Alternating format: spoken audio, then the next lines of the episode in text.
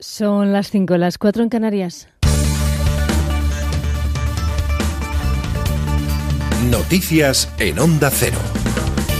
Muy buenas noches. Estamos a tres días de que se constituya el Parlamento catalán tras las elecciones del 21 de diciembre y se acentúan las diferencias de estrategia entre Junts per Cat de Puigdemont y la Esquerra de Junqueras, uno en Bruselas y otro en la cárcel en Madrid. Puigdemont reitera que hay que restituir el gobierno legítimo que fue sustituido tras la aplicación del 155, el suyo. Ahora que recuperaremos las instituciones injustamente arrebatadas, tenemos que volver y somos la garantía de volver a poner en marcha esas políticas que han hecho de Cataluña una potencia del sur de Europa. Ese es su plan y para eso necesita primero que los soberanistas presidan el Parlamento y convoquen un pleno de investidura donde ya se verá si aparece él como candidato o delega su voto en otro diputado, forzando el reglamento. Desde Esquerra no lo ven tan claro, no quieren forzar las reglas que obliguen al Gobierno central a activar de nuevo el 155. Desde Ciudadanos, su portavoz Fernando Páramo afirma que es evidente que hay una ruptura en el bloque independentista donde hay cada vez más gente que no está dispuesta a repetir la vía unilateral, sobre todo aquellos que ya han tenido que pasar por la cárcel por las decisiones que tomaron en el pasado. Estamos viviendo estos días el sálvese quien pueda del Prusés, en el que se están sumando nombres que abandonan el Prusés. Y al final lo que están haciendo es reconocer que han fracasado. Están reconociendo el fracaso, el fracaso de las urnas, donde perdieron las elecciones, pero también que han perdido la mayoría social independentista en Cataluña y que el Prusés es un fracaso y es un agujero negro que engulle los problemas reales de los catalanes, mucho dinero, como estamos viendo que pagamos todos los catalanes, muchas energías y mucho tiempo. Desde el PP, su vicesecretaria Andrea Levy reitera que su partido no va a permitir que se lleve a cabo ninguna elección que se salte al reglamento del Parlamento, sobre todo para elegir a un ciberpolítico que solo aparece en pantalla y que se toma todo esto como un juego. No vamos a aceptar desde el Partido Popular ni desde el Gobierno de España que se crea que el Parlamento es como un videojuego, que se crea que uno puede aparecer en una videoconferencia, que se crea que uno es un ciberpolítico, que está no se sabe muy bien dónde y desde la lejanía o el ciberespacio controla la vida de los catalanes. Cataluña no va a ser una ciberdemocracia por mucho que se ponga el señor Puigdemont a hacer videoconferencias. Cataluña merece y los catalanes merecemos volver a la normalidad. Hay partidos como el PSOE que intentan volver a la normalidad e intentan hablar de otros temas que también importan y mucho, como es el de las pensiones. Su líder, Pedro Sánchez, ha protagonizado este sábado un acto con el tema de las pensiones como asunto principal y lo ha hecho para reiterar que o gestionamos ahora bien este tema o lo van a terminar pagando nuestros hijos. Ahora mismo el Estado está pagando las pensiones de hoy con los impuestos que va a tener que pagar las generaciones de mis hijas, vuestros hijos e hijas y de vuestros nietos y nietos. Y es a esto ante lo que nosotros nos tenemos que revelar. Porque en realidad lo que están haciendo con esto es bien sencillo. Están reduciendo la tarta de las pensiones para que las pensiones no sean dignas y, en consecuencia, el sistema sea insostenible y, por tanto, la gente se vaya a los sistemas privados de pensiones. La Guardia Civil ha puesto en marcha un dispositivo de búsqueda en las aguas del estrecho de Gibraltar de dos pateras en las que viajan 14 inmigrantes subsaharianos y que están a la deriva. La búsqueda se ha iniciado tras la alerta de un buque que ha informado de la presencia de estas embarcaciones en las inmediaciones de la costa sur del estrecho. Según los datos proporcionados, en una embarcación viajan ocho personas y en otras seis que se encuentran en el mar desde ayer por la mañana. Se desconoce por el momento si en la patera viajan mujeres y niños. En cuanto al tráfico afectado por el temporal de nieve y tras el cierre de la 1 para camiones durante unas cinco horas en estos momentos, la situación tiende a la normalidad. Los principales problemas se registran en carreteras secundarias, según nos informan desde la página de la DGT, que reitera que es imprescindible informarse antes de coger el coche. Es todo. Más información a las 6, las 5 en Canarias y, como siempre, en nuestra página ondacero.es. Se quedan en la compañía de En Buenas Manos con Bartolomé Beltrán. Síguenos por internet en ondacero.es.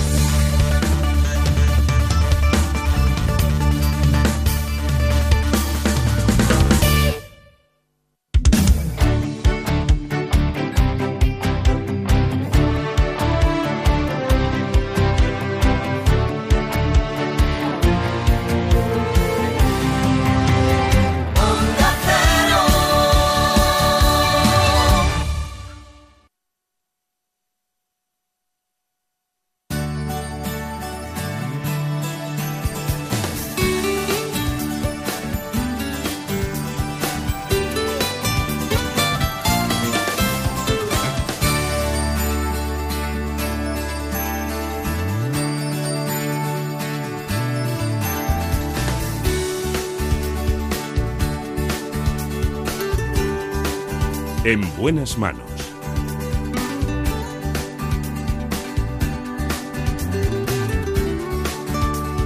El programa de salud de Onda Cero. Dirige y presenta el doctor Bartolomé Beltrán.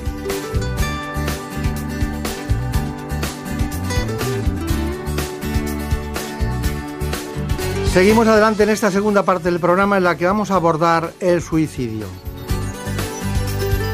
Lo hacemos desde el ámbito de la psiquiatría con un experto, el doctor Miguel Roca. Psiquiatra y coordinador de la unidad de, psiquiatría precisamente del Hospital Juan March de Palma de Mallorca. El vicerrector además de esa universidad. ¿Por qué es posible que la depresión esté presente en más del 50% de las personas que se suicidan? Por tanto, hablamos de un tema de absoluta salud pública. Hay que tener en cuenta, fíjense, que los suicidios duplican las muertes por accidente de tráfico. No es un tema menor. Y si no comprueben los datos y además en qué consiste de lo que vamos a hablar en este informe. Más de 800.000 personas en el mundo pierden la vida cada año a causa del suicidio. Se trata de la primera causa de muerte no natural en España y la segunda entre jóvenes de 15 a 29 años. Además, el 90% de los intentos están relacionados con los trastornos mentales, y aunque se trata de un acto individual, también afecta a las personas que rodean al fallecido. La depresión es sin duda la enfermedad más frecuente ligada a este acto y existe mayor riesgo en personas con esquizofrenia o trastorno por consumo de alcohol. El factor de riesgo más importante son las tentativas de suicidio, personas que lo intentan pero que no consuman el acto. Por eso se ha convertido en un problema de salud pública que cada vez preocupa más a los especialistas. Sin embargo, el suicidio sigue siendo un tema tabú en nuestro país y como consecuencia difícil de prevenir. Nos acompaña el doctor Roca, es una referencia de la psiquiatría española en todos sus ámbitos. Eh, nació en Palma de Mallorca y curiosamente, bueno, trabaja allí, es profesor de psiquiatría de la Universidad de las Illes Baleares y además es coordinador de la unidad de psiquiatría del Hospital Juan Mar. Un gran amigo de este espacio que nos sigue periódicamente, que es muy difícil traerle porque sus ocupaciones en el ámbito de la psiquiatría son múltiples, más de 120 artículos en revistas especializadas dentro de las líneas de investigación que él lleva con su grupo de trabajo. Bueno, ya seguiremos hablando de estos asuntos, pero bueno, gracias por venir, ¿no? No es fácil. Un placer estar aquí. Muchas gracias. Bueno, el tema está en que, mm, bueno, depresión y suicidio, suicidio y depresión. Eh, ¿Qué hacemos? ¿Por dónde empezamos? ¿Por una o por otra? Es una buena cuestión. ¿Por dónde empezar? Porque la depresión es la gran puerta de entrada al suicidio. Y el suicidio es el primer impacto de la depresión. Con lo cual estamos realmente en una mala pareja de baile, ¿no? porque provoca infinidad de sufrimiento, provoca muerte, la depresión. La depresión es un trastorno grave Probablemente la gran cuestión es que se ha trivializado mucho el concepto de depresión, la propia utilización de la palabra depresión se ha trivializado y la depresión cuando es una enfermedad es una enfermedad muy grave y una de sus consecuencias o su mayor consecuencia del mayor impacto es el suicidio, la conducta suicida. Está bien. Bueno, nosotros siempre eh, preparamos un pequeño informe muy divulgativo para que se sitúen aquellos espectadores que hoy van a hablar de suicidio y tienen preocupación porque cuando alguien se ha suicidado en el ámbito en un ámbito familiar eh, eh, hay inquietudes en el entorno, ¿no? Muchísimo. De hecho, en, Cataluña se ha creado una asociación de familiares de, de víctimas de suicidio, ¿no? Es decir, familiares que se han quedado con un familiar que ha cometido un suicidio, familiares que han quedado con esta situación de qué podía haber hecho yo, qué hemos hecho mal, qué podíamos haber Ocurre lo mismo con los profesionales que atienden a una persona. Cualquiera de nosotros que tiene un paciente que comete un suicidio, pues es lo, que deja el entorno familiar, profesional, de asistencia, en esta pregunta dramática de qué deberíamos haber hecho, qué no hemos hecho para haber evitado esta conducta suicida. Claro. De todas maneras, eh, estigmatiza a, las familias este asunto, tanto a los, a la familia directa como a los, eh, digamos, a la pareja, a, incluso hasta un hijo adoptado, ¿no? Es decir, a los que no son de la misma genética incluso. Yo creo que claramente el, estima de las enfermedades mentales es una cuestión que, que, merece la pena ser abordada, yo creo casi de manera continua, ¿no? Y el estima ante un, de una familia, de un entorno en el que una persona ha cometido un suicidio es tan dramático que yo creo que precisamente por eso están naciendo asociaciones de familiares de víctimas de suicidio que, que están intentando paliar el impacto que tiene, la repercusión que tiene sobre todo el entorno de, de los que se quedan, ¿no? en, este, en este sentido, tal como usted decía. Es muy difícil porque hay muchas conductas suicidas que tienen una, una, impulsividad detrás que las hace muy difícil de predecir. Pero es verdad también que como la gran puerta de entrada al suicidio son las enfermedades mentales y dentro de estas enfermedades mentales es la depresión, la, mejor prevención de la depresión sigue siendo tratar las enfermedades mentales. Si mejoramos la asistencia a las enfermedades mentales, yo creo que sin ninguna duda vamos a prevenir el suicidio mucho mejor. El problema es que el tratamiento de las enfermedades mentales es complejo. Hemos comentado algunas veces en algún otro programa o en alguna otra reunión como el diagnóstico en psiquiatría es un diagnóstico lleno de incertidumbres. La psiquiatría hoy sigue sin tener pruebas objetivas de diagnóstico. La neuroimagen, las pruebas genéticas, las pruebas de otro tipo de, exploraciones complementarias son aún tema de investigación, no están en la práctica clínica cotidiana. ¿no? Y esto rodea de incertidumbre el diagnóstico psiquiátrico, el diagnóstico de trastorno mental y, en consecuencia, la asistencia y la prevención de la conducta suicida como impacto. Antes del programa, aunque haya sido muy temprano esta mañana, eh, estábamos comentando precisamente usted y yo que, bueno, eh, tenemos un termómetro para saber la, fiebre, tenemos hasta densitometrías para ver el grado de pérdida de masa ósea, pero aquí no tenemos, sabemos, estamos... ¿Cómo, cómo, cómo regulan ustedes el tipo de presión y cuando ven una, vamos a llamarla, que dice, en esta hay que ir con cuidado? Sí, sí.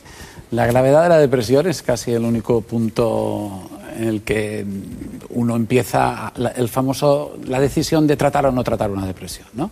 Porque claro, sin una prueba objetiva de diagnóstico, sin este termómetro, como usted decía, sin este termómetro, sin esta densitometría, sin esta neuroimagen que sea diagnóstica, la decisión es de experiencia clínica, ¿no? Y por eso el psiquiatra con buena experiencia clínica eh, recoge toda la información que puede, mm, intenta que no le distraigan otros, otras informaciones eh, colaterales, intenta ver la comorbilidad que hay en muchos pacientes con enfermedad mental, intenta calibrar los rasgos de personalidad que influyen, que son enormemente importantes, que muchas veces probablemente en otras especialidades se olvidan los rasgos de personalidad, las características de personalidad.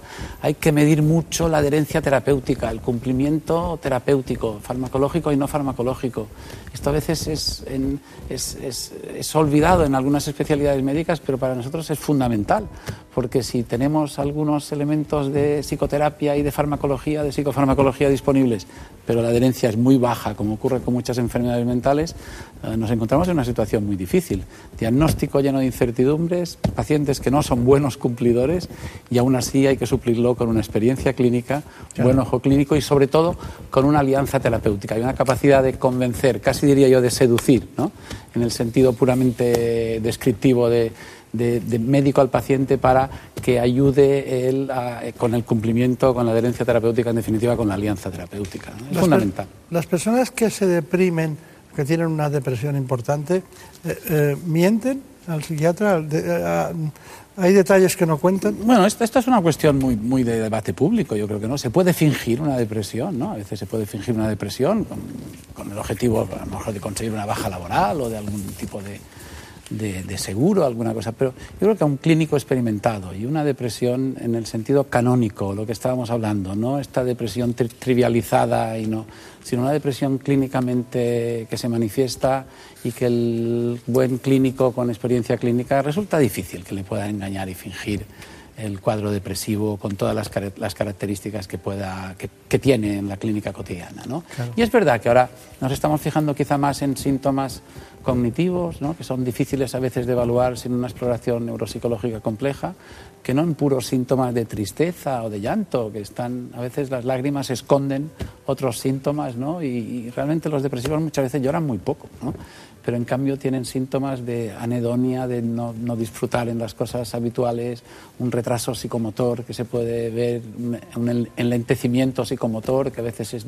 y sobre todo retrasos en aspectos cognitivos, alteraciones cognitivas que cada vez nos parecen más importantes en, en la depresión. Cuando ustedes hablan de alteraciones cognitivas, a veces piensan que todo el mundo les entiende, pero... Ya, pero sí, sí. La, ¿Qué son las alteraciones cognitivas? Me refiero a problemas de atención, memoria, concentración, ¿no? En, claro. esta, en lo que son las funciones ejecutivas de que hace que hay, una persona hay poca reactividad ante, ante, ante, poca reactividad disminución ante cualquier situación estresante el umbral de resistencia al estrés muchas veces es, un, es una cosa que se manifiesta como, como, importante en la depresión, pero sobre todo yo me refería a estos aspectos que repercuten mucho en la salud laboral, no en el rendimiento laboral. Ya no digo en personas jóvenes, por ejemplo, en el rendimiento académico, que se ve muy claramente. Y hay muchas personas con un rendimiento académico alterado, en personas jóvenes que están estudiando en la universidad y que detrás hay un trastorno afectivo, un trastorno depresivo que como no hay lágrimas o como no hay tristeza aparente, pues parece que pasa desapercibido o que no claro. llama la atención. Claro. Bueno, eh, nosotros, eh, aparte de ese informe sobre suicidio, eh, tenemos otro informe que, bueno, quería hablar de las noticias de actualidad, pero lo dejamos para más adelante. Quería hablar de un informe de depresión y, si es posible, nuestros compañeros han preparado esto sobre depresión. La depresión es una de las enfermedades psiquiátricas más frecuentes en todo el mundo. Se calcula que el 5% de los españoles la padece en un momento dado y más del 15% de la población mundial sufrirá una depresión a lo largo de su vida. Bajo estado de ánimo, sentimientos de constante tristeza, alteraciones del comportamiento, de la actividad y del pensamiento son los síntomas más habituales. En la actualidad, los retos a los que se enfrentan los especialistas son el infradiagnóstico, la falta de adherencia en el tratamiento y la aparición de síntomas residuales en algunos pacientes tratados. Y es que un estudio realizado en nuestro país muestra que cerca de un 50% de los pacientes no reciben tratamiento o no el adecuado. Además, se considera la cuarta enfermedad que más discapacidad produce en el mundo y la Organización Mundial de la Salud calcula que será la segunda en el año 2020, debido a su fuerte impacto a nivel individual, familiar, social y laboral. Bueno, eh, son tantas cosas que, que uno... Eh, eh, vamos a tener que continuar hoy con dos, con dos programas, ¿eh? me parece a mí, porque hay mucho tema de fondo y no quiero consumirlos. Que pero la, dígame. La enfermedad mental es fascinante. ¿eh? Lo que pasa es que provoca mucho sufrimiento, pero como objeto de estudio yo creo, y de, como área de conocimiento es fascinante. Creo que estamos de acuerdo, ¿no? Vaya con cuidado con lo que me dice, pero una cosa le quiero preguntar. ¿Por qué hizo usted psiquiatría? Bueno, yo, yo, quería ser primero diplomático, luego escritor y luego médico, ¿no? Entonces, como no pude ser diplomático y escritor, porque no, creo que no sirvo para ninguna de las dos cosas, la especialidad de la medicina más cercana a las dos anteriores yo creo que era psiquiatría. Debió ser por eso, seguramente. Yo no me acuerdo, hace tantísimos años que esta decisión... Hay mucha, hay, hay mucha literatura en la psiquiatría o sea, que, si quería ser escritor, y hay mucha diplomacia en el sentido de que hay gente de todo tipo y condición, ¿no? O sea, que realmente no iba usted mal, ¿no? no la verdad es que el mundo de la psicología y la psiquiatría son unos mundos en los que acampan cosas que a veces deberíamos ser todos muy respetuosos, más respetuosos y más rigurosos. ¿eh? Yo creo que procuramos serlo, yo creo que la psiquiatría y la psicología clínica han avanzado muchísimo en este respeto a que haya pruebas, evidencia, que se llama ahora de la mala traducción del inglés, evidencia científica, y que solo aquellos tratamientos, solo aquellos aquellos actos médicos o enfrente de una psicopatología que tengan evidencia científica hay que hacerlo detrás. Lo digo porque, por ejemplo, en las psicoterapias hay una hay un campo de yo, yo creo que un cierto movimiento anti, anticientífico que entre todos tenemos que aprender desde las sociedades científicas. Yo creo que en este programa se hace muy buena, muy buena, muy buen trabajo en este sentido, porque tenemos que intentar que no tengan barra libre en el campo de las enfermedades mentales las técnicas extrañísimas sin ningún tipo de evidencia que hacen que muchos pacientes luego sean um, víctimas, víctimas y, y, no vayan a recibir la ayuda adecuada precisamente sí. por, por, por, lo que estamos comentando. Sí, sí, ¿no? sí. Sí, sí, porque cuando alguien encuentra un camino en ese cerebro abierto a, a la solución, le pueden inducir a cosas muy extrañas, cualquier desde pertenecer a una secta hasta estar en cualquier lado. No, Pero... no era Bertrand Russell que decía que cuando se deja de creer en Dios se puede creer en cualquier cosa, ¿no? Pues, en este caso el Dios sería el conocimiento científico y cualquier cosa sería todo lo demás que hay. Claro, pero los datos que tenemos, los datos de suicidios eh, que tenemos, que manejamos en España, que hemos manejado en la información, ¿son fiables? Mm, esta es una muy buena pregunta. ¿no? Mm, si no son, si la fiabilidad deberíamos cuestionarla, yo creo que hay que cuestionarla porque son cifras a la baja. Es decir, que habría más número de suicidios de los que realmente reflejan las estadísticas. ¿no? Hay ahí una cierta eh, lucha entre los partidarios de que no se manejen los datos del Instituto Nacional de Estadística, sino los datos que hacen los institutos de medicina legal o forense. ¿no? Porque ahí cuando han hecho, hay varios grupos de Sevilla que han estudiado esto y han analizado las diferencias y hay pequeñas diferencias en algunas comunidades autónomas, ¿no? sobre todo en, en la colección de estos datos. ¿no?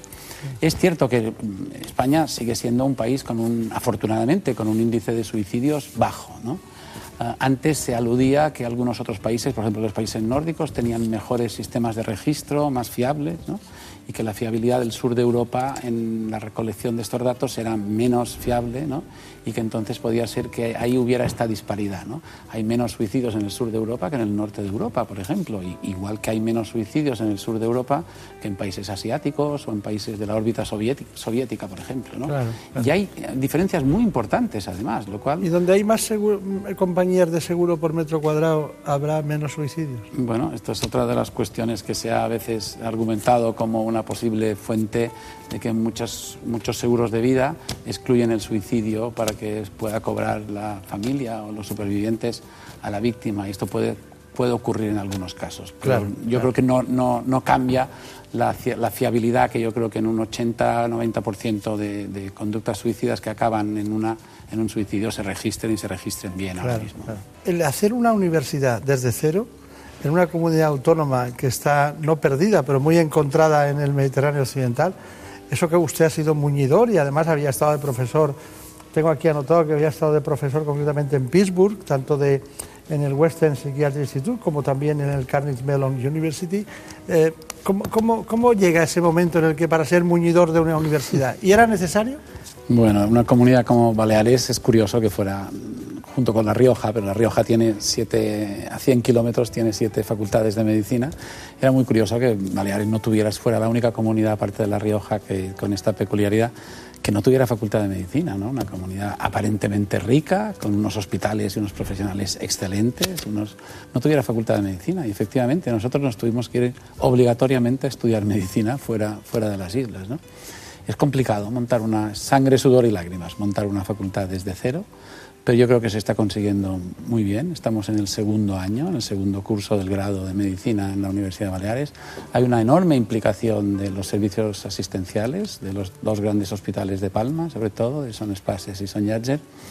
Y yo creo que vamos a tener una facultad en unos cuantos años de primer nivel, como corresponde a la, asistencia que hay en Baleares.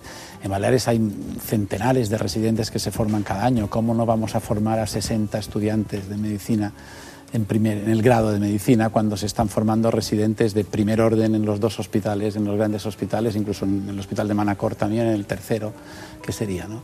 Es una aventura apasionante, pero es una aventura complicada, dura. Sobre todo en la combinación de lo asistencial con lo docente, ¿no? Porque eh, los gerentes de los hospitales están acostumbrados a que sus, la asistencia, que no haya listas de espera. ¿Cómo se combina eso para que un tiempo lo puedan dedicar determinados especialistas a la labor docente? Porque al ser nuevo, eso son pertenecen uno al, al de un departamento que es de educación con grandes inversiones siempre en educación, y a otro que con grandes inversiones, que es prácticamente el 40% del presupuesto, que es la sanidad. ¿Esa combinación no crea trastornos? Esta ahora se va a firmar el convenio de vinculación de, de, las plazas de profesor que van a salir en la Facultad de Medicina, en el grado de Medicina, y este es el gran debate ahora en la comunidad, ¿no? Pero yo creo que se está resolviendo bien. Cada comunidad autónoma tiene algunos modelos diferentes pero la mayor parte opta por un sistema de vinculación de plazas, de plazas docentes al mismo tiempo que asistenciales, para poder llegar a esta difícil situación. Yo creo que yo en este sentido he tenido una situación privilegiada, ¿no? porque he podido dedicar un tiempo a la asistencia, otro a la docencia y otro a la investigación.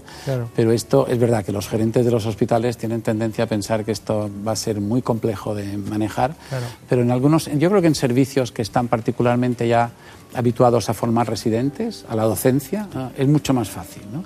Y como los hospitales mallorquines y en los parte de hospitales más importantes de este país, en el sistema sanitario público, esta formación de residentes, que a mí el sistema MIR me parece un acierto enorme, que, de hecho van a copiar, están copiando ya algunos países, cuando está ya esta costumbre instalada en los hospitales resulta más fácil que luego la Facultad de Medicina. De hecho, la facultad nuestra está dentro del propio hospital, está dentro del hospital de Son Espases. Ya le contaré, porque usted tiene que seguir con nosotros hoy, o sea, así que luego seguiremos hablando de cuestiones muy interesantes. Yo estoy aquí a las órdenes. Le propongo una, entrevista que ha hecho Javier Sanz sobre la fundación que es Prevención de Suicidios, que es, bueno, a mí me ha parecido interesante. Cada persona es un mundo y hay unas personas que tienen una manera de manifestar su ideación suicida eh, diferente a otras. Sí que el, denominador común suele ser cambios en, la conducta y en las expresiones de, esas personas. Normalmente suelen hacer eh, comentarios sobre la vida o sobre la muerte o no suelen ser tampoco muy expresivos. Eh, suelen ser expresiones indirectas como, bueno, pues ya sé qué tengo que hacer para solucionar el problema o dentro de poco dejaré de ser un problema para vosotros. Luego también hay cambios en el comportamiento pues una persona que normalmente suele ser una persona deprimida, pues de repente aparece que, se muestra alegre. También hay lo que llamamos conductas de cierre, ¿no? es decir, cosas que se hacen cuando una persona pueda estar pensando en quitarse la vida, ¿no? como poner eh, papeles en, orden, ir a notarios, hacer testamento, incluso hacer visitas a familiares que normalmente no haría, o, gastar mucho dinero o cometer conductas imprudentes o ceder, por ejemplo, eh, objetos valiosos o incluso preocuparse por dónde, dónde poder dejar a su mascota. Ante el suicidio, ante el riesgo de suicidio, mm, se pueden hacer un montón de cosas que a día de hoy tampoco lo hacemos, por lo menos a nivel global, no digo que a nivel de, consulta clínica de cada profesional, pero sí que eh, todo el tema de la sensibilización social, la formación de profesionales, la limitación de accesos a, medios letales, una mayor coordinación, la existencia siquiera de planificación de, existencia de estrategias de prevención de suicidio en el Sistema Nacional de Salud, eh, una mayor alerta epidemiológica, eh, una mejor mejor procesamiento de la información estadística de los propios eh, eh, suicidios y de los intentos de suicidio, una mejor circuitería en general y, de forma de atenderles, una mayor preocupación por las personas que han perdido a, alguien por suicidio. Bueno, son un, montante de, cosas que podemos hacer eh, que Mm, a medio largo plazo creemos que pueden disminuir significativamente el número de suicidios. Nosotros creemos desde la Fundación, desde, la Sociedad Española de Suicidología, que uno de los, eh, el, gran paso que hay que dar en la prevención del suicidio precisamente es ese de la concienciación social. Eh, a día de hoy la sociedad no es consciente que hoy se van a suicidar 10 personas, si no se suicidan 10 y se suicidan 8, mañana serán 12, porque las estadísticas son bastante tozudas y normalmente eh, casi siempre todos los años se llegan a los, al suicidio diario. Pueden ser 3.650, pueden ser 3.900 como el año 2014, pero son 10 personas que diariamente se quitan la vida.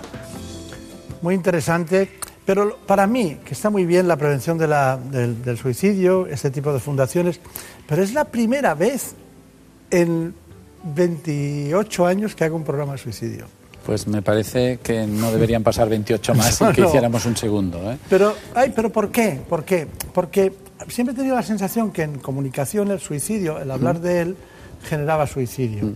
Podía generar más.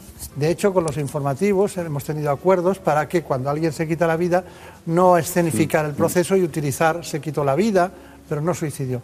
Entonces, dígame, tenemos que cambiar tenemos que cambiar. Yo es verdad que creo que los libros de estilo de la mayor parte de medios de comunicación eh, señalan que no hay que hablar, no hay que mencionar el suicidio y yo creo que estamos intentando, como estamos viendo que las cifras de suicidio no mejoran como quisiéramos, yo creo que una de las estrategias puede ser esta y la Organización Mundial de la Salud y todas las sociedades científicas estamos pidiendo lo contrario, que hablemos, como hemos hablado hoy del suicidio, que tal como ha, contado el psicólogo ahora de la Fundación Española para la Prevención del Suicidio, que hablemos, que lo pongamos, que lo discutamos, que le quitemos este estigma y sobre todo que intentemos ayudar a las personas con una ideación suicida a que se animen a contarlo, a acudir al sistema, a la gran puerta del sistema sanitario, que es el médico de atención primaria, que a veces les cargamos demasiado pero que es la puerta de entrada porque muchas veces es la mayor facilidad que tiene el paciente para contarlo y empezar ahí a entrar en una asistencia, sobre todo cuando hay una enfermedad mental detrás. No se preocupe que los 28 años los vamos a compensar en dos o tres meses, ya lo verá. Me parece perfecto, será un placer. Luego seguiremos en algún momento hablando de otras cuestiones, pero eh, ya han visto ustedes, psiquiatra, ha sido además presidente de la Sociedad, concretamente Ciencias Médicas de Cataluña y Baleares, ¿no? Eh, un psiquiatra, un profesor titular de psiquiatría, la construcción desde cero de una universidad para las Islas Baleares con un grupo de colaboradores y, cómo no, también la parte clínica en el Hospital Juan Marc de Palma de Mallorca. Ya saben, muchas gracias por atendernos y seguiremos aquí, como siempre, hablando de salud.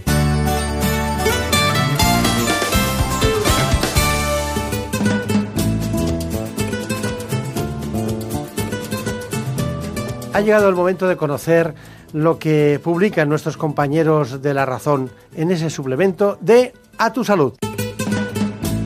Saludos desde La Razón. Esta semana, en el suplemento a tu salud, le sacamos partido al frío que asola estos días la península ibérica. Hablamos con expertos que ponen el acento en los beneficios que puede tener para la salud las aplicaciones médicas del frío, sobre todo en la medicina deportiva, gracias a sus ventajas para los huesos y los músculos, pero también puede ser adecuada en tratamientos estéticos, ya que logra eliminar la grasa localizada. En el área de alimentación, Hablamos del fósforo oculto que se esconde en los alimentos precocinados y envasados, lo que pone en serio peligro a los pacientes con problemas del riñón. Y es que consumimos más fósforo del necesario, hasta cuatro veces más, y en, personas sanas acelera el envejecimiento y en los enfermos renales agudiza la dolencia y empeora su diagnóstico. Además, traemos de la principal feria de consumo que se celebra estos días en Las Vegas un dispositivo que mide la radiación ultravioleta desde apenas 2 milímetros de grosor y 9 de ancho. Con ello podemos controlar la exposición nociva al sol gracias a la transmisión de datos al teléfono móvil. También nos hacemos eco de un nuevo avance en el campo del VIH. Un equipo del MIT ha diseñado una cápsula pastillero que aúna las dosis diarias de los fármacos en una única pastilla semanal. Y en nuestra entrevista de Contra hablamos con Francisca Molero, presidenta de la Federación Española de Sociedades de Sexología, quien desnuda los tabúes que las disfunciones sexuales femeninas y pone remedio a la falta de deseo sexual, que es la patología más habitual en las mujeres. Estos son solo algunos de los contenidos. Encontrarán más información en las páginas del suplemento a tu salud y durante toda la semana en nuestra web www.larazón.es. Y más, que pasen una feliz semana.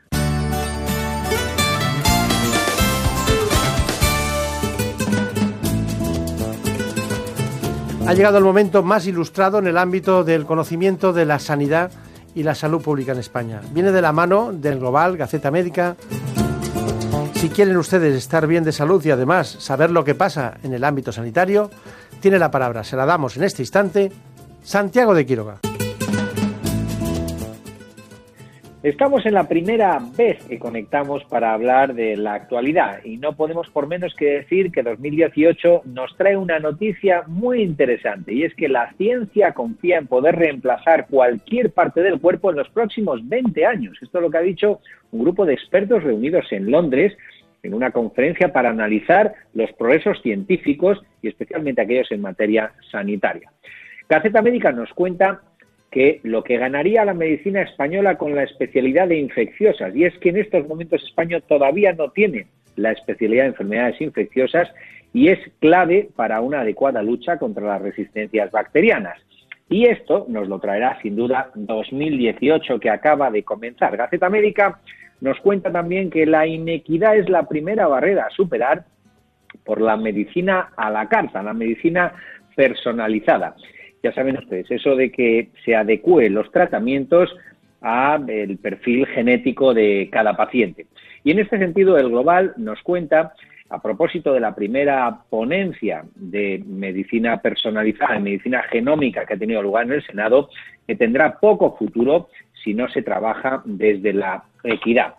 Seguimos con política sanitaria. El Global nos cuenta que Ciudadanos respalda la iniciativa de la ministra Montserrat para que el interterritorial, donde se reúnen todos los consejeros de sanidad, tenga un rol ejecutivo, un poquito más de orden y control con todo lo que se decide de forma conjunta, pero también se tiene que llevar a cabo.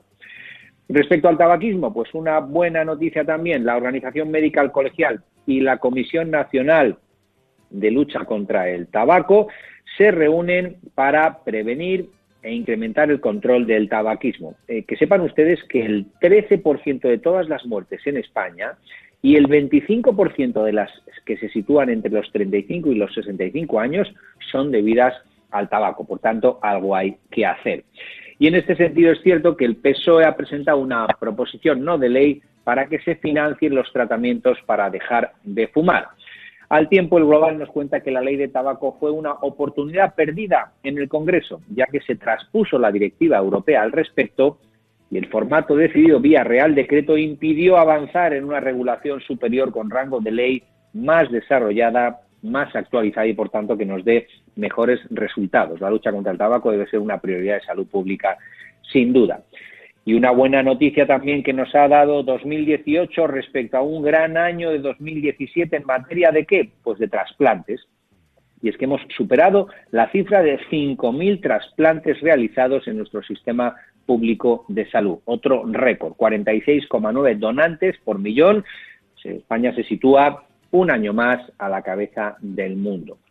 Y terminamos con una buena noticia y es que la Comisión Europea autoriza un tratamiento más de los próximos que van a venir para tratar la esclerosis múltiple. Ya saben ustedes que afecta a casi 50.000 personas, de las cuales 5.000 la sufren de forma especial, lo que llaman la esclerosis múltiple primaria progresiva. Y es que es altamente discapacitante. O sea, con una buena noticia y algunas más en este sentido que nos traerá este año y que desde aquí se lo contaremos. Así que que tengan una entrada estupenda 2018 y hasta la semana que viene.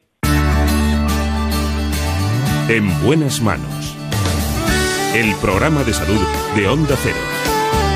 Dirige y presenta el doctor Bartolomé Beltrán.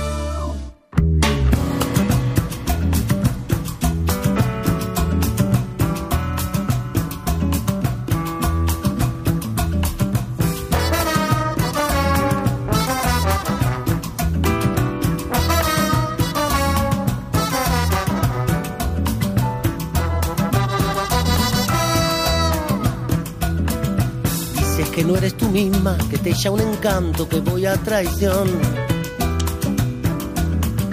Dices que no te lo explicas, que no soy pa' tanto, que te gustan algo más guapos que yo. Es normal que sigamos hablando de este asunto, pero desde otro ángulo. Les propongo en este instante hablar de crisis económica y salud de los ciudadanos. Seguimos con el doctor Miguel Roca, psiquiatra, coordinador de la unidad de psiquiatría del Hospital Juan Mars de Palma de Mallorca. Nos adentramos en este mundo apasionante de esas dos relaciones que son antonómicas en realidad como crisis económica y salud de los ciudadanos, pero que coinciden en los trastornos mentales en muchas ocasiones. Así que Vamos con este informe. España es uno de los países europeos más perjudicados por la crisis económica. Pérdida de empleo, dificultades económicas, inseguridad o empobrecimiento de la población fueron algunas de las consecuencias. Una situación que ha influido negativamente en la salud mental de los españoles. Según datos del estudio Impact realizado en atención primaria, la prevalencia de trastornos mentales aumentó durante la crisis, sobre todo los trastornos del estado de ánimo, de ansiedad y por dependencia y abuso de alcohol, también se evaluó la depresión en personas desempleadas y se observó que el riesgo de padecerla es mayor en familias con algún miembro parado. Sin embargo, las patologías mentales más graves no aumentaron durante este periodo. Por eso los expertos ven necesaria una comunicación fluida entre atención primaria y psiquiatras para elaborar políticas de prevención y tratamientos más eficaces. Bueno, pues aquí está con nosotros el doctor Miguel Roca. Ya saben ustedes, lo quiero recordar una vez más, que es profesor de psiquiatría de la Universidad de las Illes Baleares y también trabaja en el espacio clínico periódicamente, diariamente, con sus pacientes en el Hospital Juan Marc de Palma de Mallorca.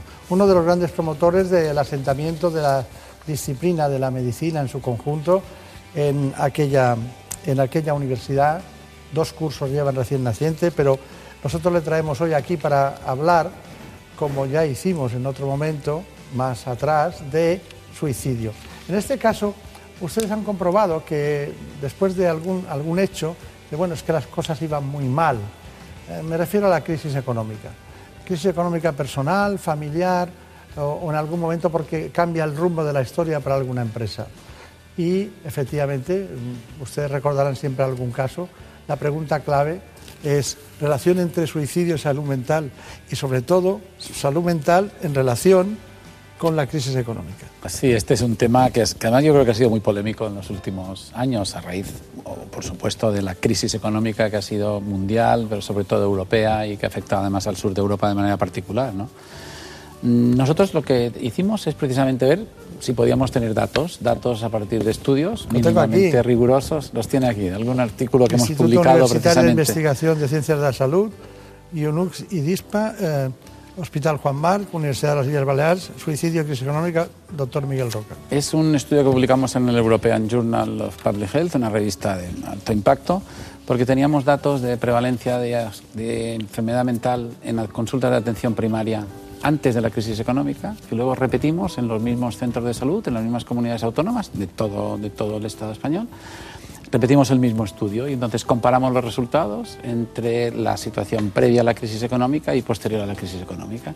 Y lo que vimos, la conclusión fundamental del estudio es que si la crisis económica impacta en la salud mental, lo hacen las consultas de atención primaria. Es decir, que cuando hay una crisis económica, los médicos de atención primaria soportan un peso mayor de demandas de consulta por motivos de quejas de síntomas depresivos, ansiosos y, en lo que nosotros analizamos también, en trastornos más depresivos y de ansiedad. ¿no?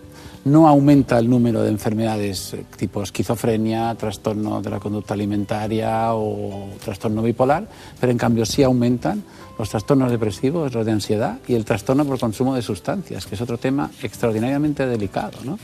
Hay gente en el mundo de la psiquiatría que ya dice que la mayor parte de enfermedades mentales, las que son crónicas o que duran mucho tiempo, casi siempre se acompañan de un consumo de sustancias tóxicas, de alguna de ellas. ¿no? Esto que llamamos patología dual, ¿no? una enfermedad mental más un consumo de sustancias. ¿Estamos hablando de alcohol? Estamos hablando de alcohol. En, el estudio nuestro lo que más aumentaba, y además parecía que la crisis económica impactaba más claramente en los hombres y una de las cosas que más aumentaba era el consumo de alcohol. ¿no? Por tanto, sí, con datos, yo creo que de, un estudio potente, objetivo, con, con, datos muy rigurosos, planteados antes y durante la crisis económica. Ahora estamos haciendo la tercera oleada, cuando parece que estamos saliendo de la crisis económica. A lo mejor nos va a dar también datos muy importantes. ¿no? Comparar las tres olas o los tres momentos concretos previos, durante y posteriores, si es que ahora estamos saliendo de crisis económica, que algunos economistas lo dudan, pero otros dicen que sí. Es el famoso estudio Impact. Debe ser caro ese estudio, ¿no? Bueno, es un estudio complicado. Es un estudio sobre todo complejo, porque hemos encontrado una enorme ayuda de los médicos de atención primaria. ¿no? Nosotros estamos trabajando en una de las redes del Instituto Carlos III, la red, una de las RETICs, ¿no? de las Hoy en día investigar en redes yo creo que es la única forma y esta red también nos ha apoyado mucho y los miembros de las distintas comunidades autónomas que están en la red nos están ayudando ahora sobre todo en esta tercera, en esta tercera oleada que yo creo que nos va a dar datos importantes. Si hay más impacto de momento lo que vemos es que las consultas de atención primaria deberían ser reforzadas cuando hay crisis económica para este tipo de atención. Eh, eh, hay un asunto, es los suicidios eh, afectan de igual manera a todas las comunidades autónomas? Eh, esta es otra buena cuestión, ¿no? También, eh, incluso lo podemos tratar después, la relación entre suicidio y crisis económica, si ha aumentado o no, claro, parece que no. Pero las comunidades autónomas, ah, se va a publicar ahora, ya está en, el online, creo, un estudio que han hecho dos investigadores del País Vasco, analizando, creo que es entre el 2000 y el 2012, durante 12 años, eh, las tasas de suicidio de las diferentes comunidades autónomas y las han comparado y hay un ligero, mm, ah, hay, unas cifras algo más altas en el sur y en el noroeste de España. Eh, estos son datos que de, de, otro estudio también muy ¿Tiene alguna explicación? Yo de momento este es el dato. ¿eh? Las explicaciones yo creo que no. A lo mejor hay muchísimas eh, cosas que influyen y, probablemente esto es otro estudio que deberá también en el tiempo prolongarse y ver si se mantienen estas cifras. Las diferencias no son muy altas, ¿no? De todas formas. No. Estuve viendo el plan de salud mental de Cantabria, ¿Mm? que era bueno, y, y, había otro plan de salud mental que era de Asturias eh, ¿Todas las comunidades tienen un plan de salud mental o no? Casi todas. Ahora, por ejemplo, en Baleares se está terminando un plan de salud mental, porque yo creo que la salud mental en, los últimos años yo creo que mucha gente, los gestores, algunos políticos, ha costado. ¿eh? Yo creo que desde las sociedades se ha hecho un buen trabajo en este sentido, de intentar concienciar a los políticos que la salud mental, eh, el impacto que tiene la salud mental sobre la población, sus consecuencias, no se corresponden con el grado de inversión que reciben el sistema de asistencia sanitaria para las enfermedades mentales. Yo creo que esto está claro, ¿no? Es que una fractura de cadera hay que operarla. Eh, todo lo que no tiene una resonancia para demostrar que existe, no existe, ¿no? Eh, la hipertensión es eh, pasa también lo mismo, ¿no? Cursa silenciosamente. Hay patologías que se quedan, la osteoporosis, por ejemplo, hasta que no salieron los densitómetros, ¿no? Y ustedes los psiquiatras lo, lo, padecen. Y además de padecer eso, está muy estigmatizada la psiquiatría. ¿Por qué? ¿Qué quiere decir estar estigmatizada, para que todo el mundo nos entienda? Y sobre todo, ¿por qué a los psiquiatras les estigmatizan? Sí, cuando le llamamos estigma queremos decir que hay una cierta percepción social de que aquello tiene que estar tapado, oculto, que es peligroso, hay que recelar de ello, ¿no? que eh, las famosas situaciones que son absolutamente falsas luego con, estudios rigurosos de que el enfermo mental es una persona peligrosa, pongamos por caso que esto es uno de los de los, de los principales estigmas que hay. De los mitos. De los mitos. Yo creo que el estigma no es solo del enfermo y de la enfermedad mental, sino que también lo es de la psiquiatría. ¿no? Y diversas sociedades científicas hemos hecho. A mí me ha llamado mucho la atención. En Madrid, en el 2014, tuvimos aquí, organizamos conjuntamente todos nosotros el Congreso Mundial de Psiquiatría, ¿no? con miles de asistentes.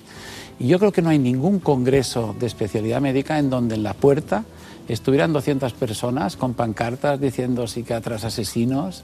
Yo no lo creo que es impensable esto en cualquier otra especialidad médica. Esto ocurrió en el 2014, ocurre cada año en el Congreso de la Asociación Americana de Psiquiatría, ¿no? que la Iglesia de la Cienciología y otros eh, organizan pancartas, manifestaciones con amenazas por precisamente porque yo creo que este estigma de la psiquiatría, el estigma de la psiquiatría que quizá arrastra el estigma del psicofármaco, ¿no? de los psicofármacos que también forman parte de este...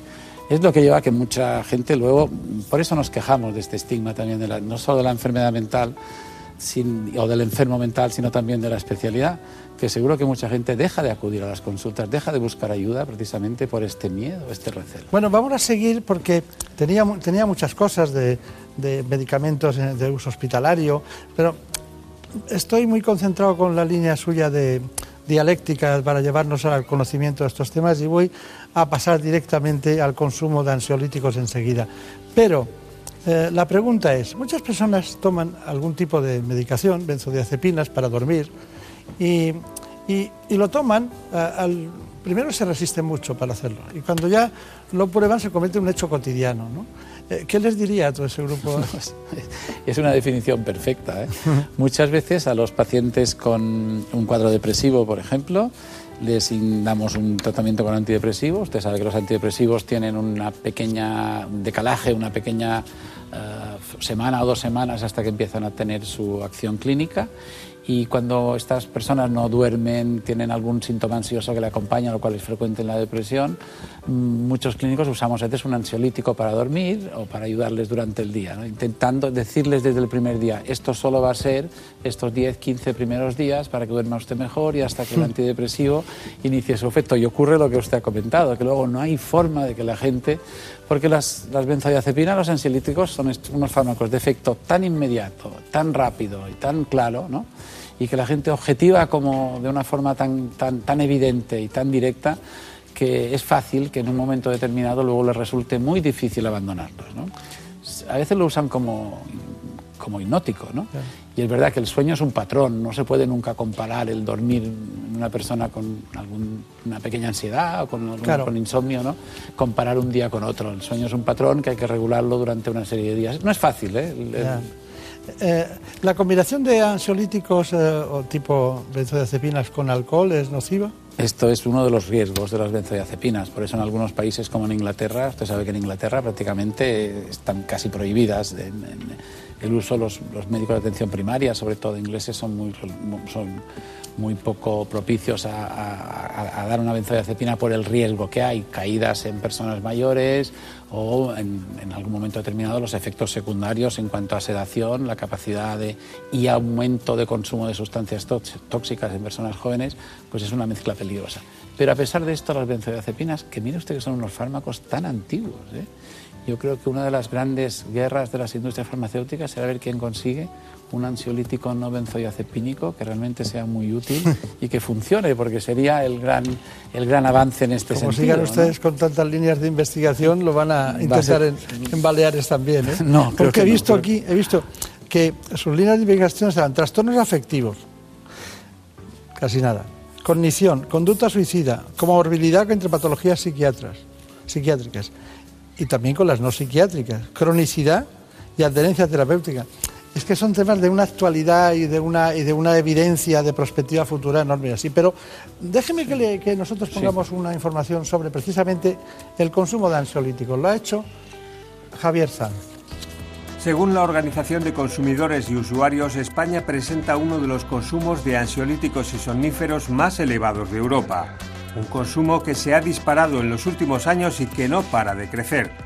De hecho, según el Ministerio de Sanidad, el consumo de antidepresivos se ha incrementado en un 200% en los últimos cinco años. En el mercado español se pueden encontrar hasta 35 benzodiazepinas diferentes, aunque farmacológicamente todas ellas son muy parecidas. Entre los ansiolíticos los más utilizados son el orfidal y el tranquimacin, demandados sobre todo debido al estrés laboral, mientras que de los hipnóticos o somníferos el Noctamid ocupa el primer lugar. La OCU recuerda que estos medicamentos no deben tomarse a la ligera, ya que enseguida crean dependencia y tolerancia, lo que implica que su efecto disminuye con el tiempo y se tiende a aumentar la dosis. Además, estos medicamentos conllevan asociados ciertos riesgos. Entre los más importantes está el deterioro cognitivo, con pérdida de memoria y ralentización de las funciones cerebrales. También tienen riesgos psicomotores que pueden influir en la capacidad de conducir e incrementar así el riesgo de sufrir un accidente de tráfico. Si se mezclan con alcohol, su efecto puede ser devastador. La psicoterapia en los casos de ansiedad y un tratamiento cognitivo-conductual en los casos de insomnio son alternativas muy válidas que pueden disminuir este injustificado consumo de ansiolíticos e hipnóticos que nos cuesta anualmente a los españoles más de 750 millones de euros. ¿Qué le parece? Es, bueno, yo creo que el aumento en el, en el consumo de, de, de, psicofármacos, de algunos psicofármacos, yo creo que en primer lugar es porque hay una mejor asistencia y más asistencia. ¿no? Antes los pacientes no se trataban y ahora lo que hemos comentado en alguna ocasión, que el estigma hace que la gente no vaya a tratarse. Yo creo que esto, como se ha perdido una cierta parte, ahora la gente con más facilidad, a veces incluso con demasiada facilidad. ¿no? Y probablemente esto es lo que ocurre. ¿no? Y el médico de atención primaria, y a veces los psiquiatras también, se ven un poco sometidos a una cierta presión por problemas que son problemas más de la vida cotidiana, situaciones emocionales, situaciones de duelo, que quizá ahora parece que un, con un psicofármaco todo se puede llevar mejor, ¿no? Y claro. probablemente esto uh, hace que algunas personas acudan en forma de asistencia, en forma de demanda repetida y que empezar, a lo mejor a un médico de atención primaria le cuesta mucho disponer de tiempo para convencer a una persona que no tiene ninguna necesidad de tomar un fármaco y puede ocurrir que haya un pequeño porcentaje. O sea, Yo creo que los más médicos de atención primaria... Más psicoterapia. Pues a lo mejor ni siquiera falta, hace falta psicoterapia en algunas situaciones, no hace falta más que esperar, ¿no? Esperar un poco de tiempo y simplemente las cosas vuelven a su, a su cauce normal y no hay necesidad. Pero sí es verdad que estamos medicalizando mucho la vida cotidiana, psicologizando la vida cotidiana y psiquiatrizando un poco la vida cotidiana. Bien. Y este quizás sea un error y que ha, que ha, llevado a esta demanda, a este aumento del consumo. Pero yo creo que es más importante que eso, es que la gente ahora se trata más y los médicos se atreven más a tratar a los pacientes, les reciben mejor, les atienden mejor y como consecuencia ha subido también el consumo de psicofármacos. Todo eso dicho por un psiquiatra tiene más valor. ¿no? Bueno, tiene, es, es, es contrastable, creo yo. No quiero pasar por alto la esquizofrenia, por favor. Quiero ese informe de esquizofrenia para que me diga el doctor Roca qué hacemos en estos casos en relación con el suicidio. En España, unas 400.000 personas sufren esquizofrenia, uno de los trastornos mentales más graves e incapacitantes y sobre el que aún existe una gran falta de información y estigmatización social. Aunque la edad media del diagnóstico suele darse entre los 20 y los 25 años, algunos de los síntomas suelen aparecer a edades más tempranas. Los delirios, alucinaciones y las alteraciones del pensamiento son los síntomas más visibles, pero no los únicos ni los más importantes. Estos pacientes expresan apatía, desinterés, problemas en la concentración y en la atención. Los antipsicóticos son el tratamiento principal y los expertos recomiendan combinarlos con una terapia psicosocial y otra de tipo familiar. Además, establecer una rutina diaria es importante para mejorar la socialización de estos pacientes. Brevemente, doctor Roca, ¿qué me dice relación de esquizofrenia y suicidio? Bueno, la esquizofrenia y el trastorno bipolar son los trastornos mentales más graves. ¿no? La esquizofrenia es el trastorno mental grave por excelencia ¿no? y un porcentaje importante de pacientes con esquizofrenia cometen suicidio. ¿no? Y es, una, es otra de las puertas de entrada. Decíamos que la depresión es la gran puerta de entrada pero el trastorno bipolar, la depresión bipolar y, el, y, el, y, la esquizofrenia son otras de las grandes puertas de entrada también. ¿no? Por eso decíamos, e, es complejo el tratamiento de la enfermedad mental, pero prevenir el suicidio es tratar mejor y tratar la enfermedad mental, y eso es complejo en este momento. Teníamos informaciones preparadas sobre el trastorno bipolar, pero ya me lo ha dicho usted, no hace sí. falta que lo veamos. Dígame, eh, a modo de, de, no conclusión, pero decir, ¿qué hacemos ante una depresión que nos lleva a tantas personas al suicidio? ¿Qué haría usted? ¿Cuál sería el programa eh, antidepresivo, el tratamiento de la antidepresión? ¿Qué haría usted? Yo creo que en la depresión lo más importante es primero intentar ajustar Brevemente. el diagnóstico con la incertidumbre que tenemos. Una sí. vez el diagnóstico, cuantificar la gravedad, depresión leve, moderada, grave, que son los tres modos más simples que tenemos de manejarlo. Puede usar uno, uno, una escala psicométrica que ayuda a, a determinar esta gravedad. Y luego en depresión moderada grave, tratamiento farmacológico cuanto antes. En depresión leve pueden intentarse psicoterapia, ejercicio físico, algunas medidas que, que, que, que, no incorporan la psicofarmacología. En moderada grave ya tratamiento farmacológico y en muchas ocasiones, sobre todo si hay aspectos de personalidad, aspectos conflictivos sociales, un, un, una psicoterapia asociada. ¿no? Y decimos siempre, cuando hay episodios, dos o tres episodios depresivos, ya planificar un tratamiento a medio plazo. Y si hay más de cinco o seis episodios, todas las guías clínicas de todas las sociedades recomiendan un tratamiento a largo plazo, casi crónico, casi de por vida en la depresión, para evitar su impacto, que su impacto mayor es el suicidio, es la comorbilidad con tóxicos o la repercusión en la salud física del paciente. Está bien. ¿Cómo se nota que esa clase la ha tenido que dar? ¿Cuál es la clase que le gusta más dar cuando da clases en la universidad? Mm, difícil, ¿eh? ¿Cuál es la clase que me gusta? Yo creo que la primera siempre. La primera sí, es la mejor. La sí. primera de cada año. De cada año, la primera de cada Segundo año. ciclo en la Universidad de las Islas Baleares, en, en, la Facultad de Medicina. Cuando se pasen dos ciclos de seis años, de, sí. entonces no hay quien pare el proceso. Ya nadie lo parará. Yo creo que incluso ahora ya podemos decir que nadie lo parará. Desde luego. Bueno, ha sido un placer estar con el doctor Miguel Roca, mucho tiempo queriendo que viniera a nuestros programas. Encantado. ¿no? Y hemos sido muy felices. Les tengo que confesar un, un gran secreto, ¿no? Y es que eh, hemos ido a colegios diferentes, pero en la misma zona. Eh, nos hemos bañado en la misma agua del mar. ¿eh? En, en el norte de Mallorca. En el norte de Mallorca. Somos grandes amigos y le tengo una gran admiración, porque además siempre detrás de un buen sentido del humor siempre va introduciendo el proceso de su propio destino personal y, y, profesional, que es fantástico. Ha sido un placer, muchas Igualmente, gracias. muchas gracias. Bueno, y a todos ustedes recuerden, hay una especialidad que se llama la psiquiatría y no hacen daño, no hacen daño, no se preocupen ustedes, no los estigmaticen, quiéranlos porque son los que protegen a todos los españoles de nuestra salud mental. Muchas gracias, esta puerta. En buenas manos. El programa de salud de Onda Cero beso tuyo. Contigo me voy. No me lo pregunto. Contigo me voy. Que se me fue del alma. Contigo me voy. Yo me voy, yo me voy, yo me voy, yo me voy. Damos las gracias a la dermatóloga, la doctora Aurora Guerra. Y como no, de esa segunda parte del espacio al doctor, el psiquiatra Miguel Roca. La producción del espacio estuvo a cargo de Marta López Llorente. En la realización, Jesús Ramos. Perdiendo el miedo, se dejó llevar y se enreda el tiempo mojando los sueños y tu boca loca me quiso engañar. Por un beso tuyo ya no Los contenidos del espacio corresponden a nuestros compañeros y a nosotros mismos en el programa ¿Qué me pasa, doctor? de la sexta. Ya saben, cada domingo a las 9 de la mañana les espero para que vean la realidad de estos espacios radiofónicos en la imagen y las exportaciones que hacemos a otros ámbitos de ese gran espacio que nos concita cada mañana de los domingos a las 9, que se titula ¿Qué me pasa, doctor? La manera de transmitir que estamos en buenas manos. Por un beso tuyo, contigo me voy. Lo pregunto, contigo me voy. Que